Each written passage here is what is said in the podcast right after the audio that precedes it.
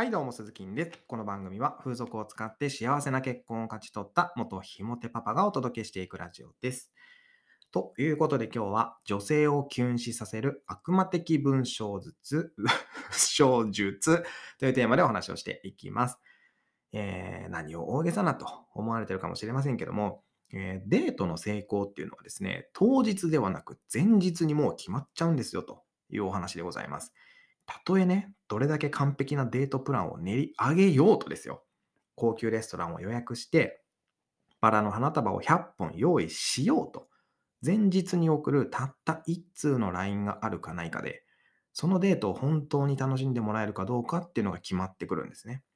んなアホなと思ってる方もいると思いますけども、これはね、僕がひも手なりに考えて、えー実験してきた内容なので、割と信憑性あるんじゃないかなというふうに思っております。すべてはですね、相手の気持ちを想像するっていうところから始まっていくんですけども、例えば、えーマッチングアプリで出会った女性と、かれこれ2週間ぐらいメッセージのやり取りをしているとします。お互いにね、こう漫画が好きだったりとか、で、ほぼ毎日漫画の話で盛り上がっていて、おはようとかお休みのやり取りもするぐらいの今関係性にいるとします。で、双方の気持ちが高ぶる中ですよ、あなたはやっとデートの約束を取り付けることができたんですよ。そしてどう、とうとうですね、デートの前日です。事前にデートの場所も下見をしてですね、明日どんな服を着ている、行くのか悩んでいるあなた。で、デートコースの復習をしながら、こう、鼻毛の処理なんかもね、こう、いつもより念入りにね、こうしちゃったりなんかしてね。で、彼女とどんな話をしようか。ワクワクしながらね、こう、ソファーでニヤニヤしているわけですよ。で、えーご自分の状況を想像できたところで、今度は彼女の気持ちを想像してみましょうか。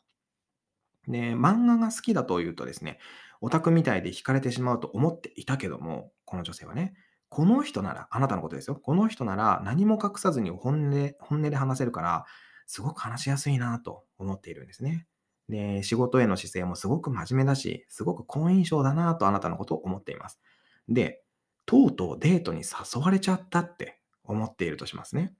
で、実際会うとなると緊張するけども、すごく嬉しいし楽しみなんですよ、女性も。で、デートコースも考えてくれたし、えー女性をリードしてくれるから、えーリードしてくれるところっていうのもすごく頼もしいなと思っています。で人気のレストランに連れて行っていてくれるって言ってたから、えーちょっと高級なところだし、ワンピース着ていこうかなと。で、ヒールとか、カバンはどうしようかな、みたいな風に悩んでいます。ネイルは、この前サロンで可愛くしてもらったし、爪は OK だなと。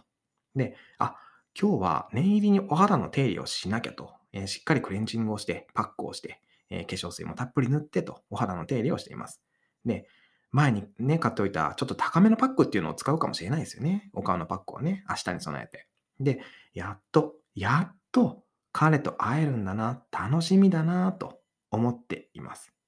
ここまで聞いて、あなたもお分かりいただけたと思うんですけども、あなたも彼女も明日を楽しみにしていますよね。ここであなたが送るべき LINE の文章っていうのはもうたった一つです。すごいシンプル。明日楽しみだねです。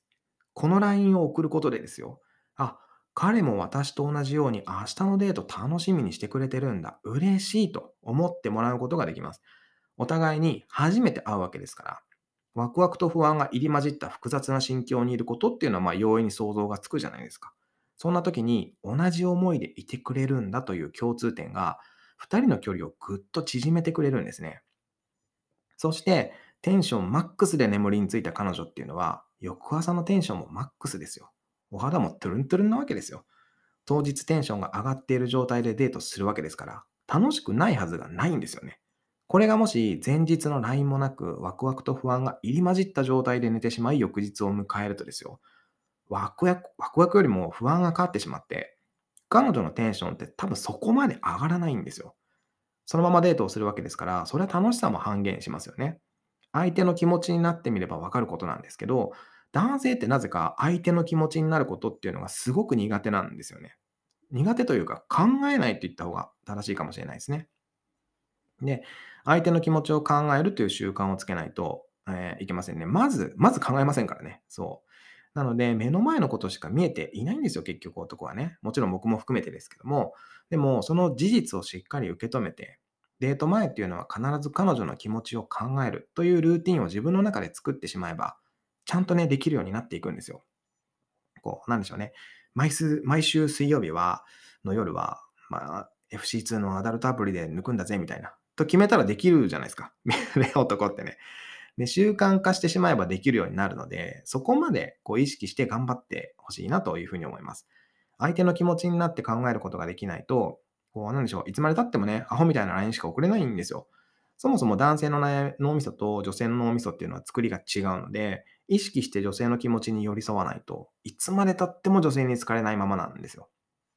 で、日常生活でそれが練習できるとなおいいかもしれないですね。えー、何もこう女性だけじゃなく、男性で練習したっていいわけですよね。会社の同僚とか、地元の友達とか、ネット上の友達とかね。あの、妹とかお姉ちゃんとかいるんだったら、家族で練習してもいいかもしれませんね。今、どう思ってるかなとか、考えて LINE をしてみるとか。ね、人はね、普段できないことっていうのは、いざって時も絶対できないんですよ。僕これできると思ってましたけども、ずっとね、俺いざとなったらできるぜって思ってましたけど、できないんですよ。だから避難訓練とかがあるわけで、だからね、こう白バイ隊員さんとか消防士さんとかも毎日訓練するんですよ。で、少なくともね、相手の気持ちになることができて損することっていうのは一つもありませんし、それができなければいつまで経っても彼女の心をつかむことはできないんですよね。そう。